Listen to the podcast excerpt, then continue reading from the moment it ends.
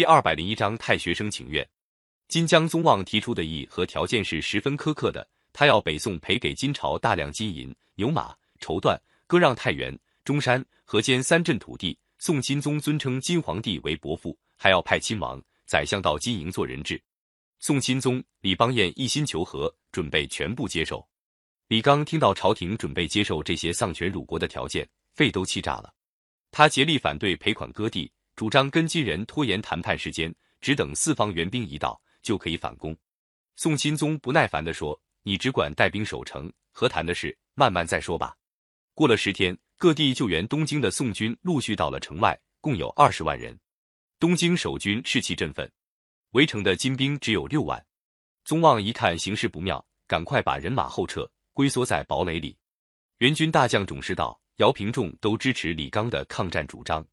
种师道是个经验丰富的老将，主张长期相持，等敌人粮草接济不上，被迫退兵的时候，再找机会反击。但是姚平仲心急，主张派一支人马乘黑夜偷袭金营，活捉宗望。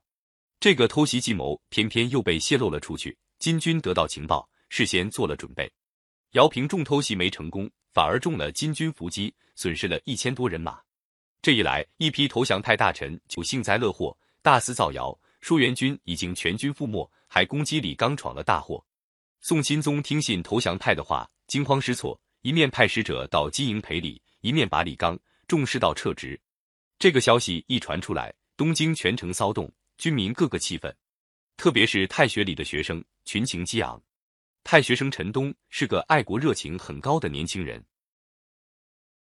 东京被金人围攻以后。他曾经带领太学生三次上书宋钦宗，要求钦宗处斩蔡京、童贯、朱冕等六名国贼，震动朝廷内外，逼得宋钦宗不得不把六贼惩办。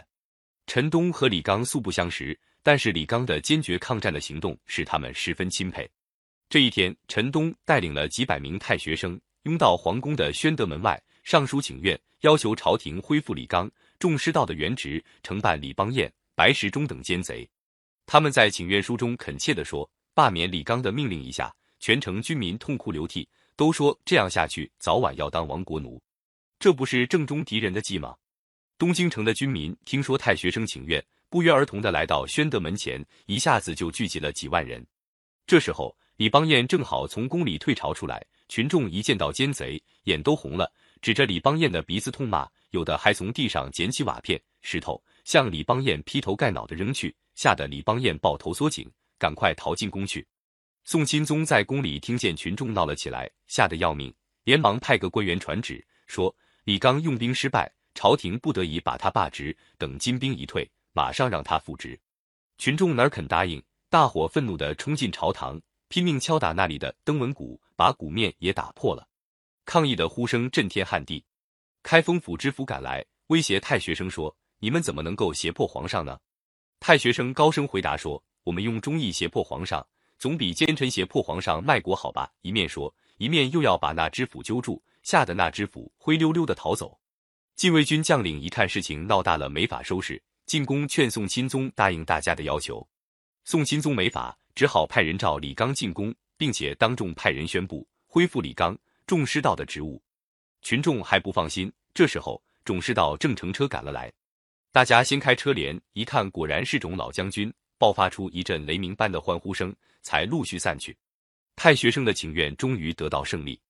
李纲复职后，重新整顿队伍，下令凡是能够英勇杀敌的，一律受重赏。宋军阵容整齐，士气高涨。宗望看到这种情况，也有点害怕，不等宋朝交足赔款，就匆忙撤退。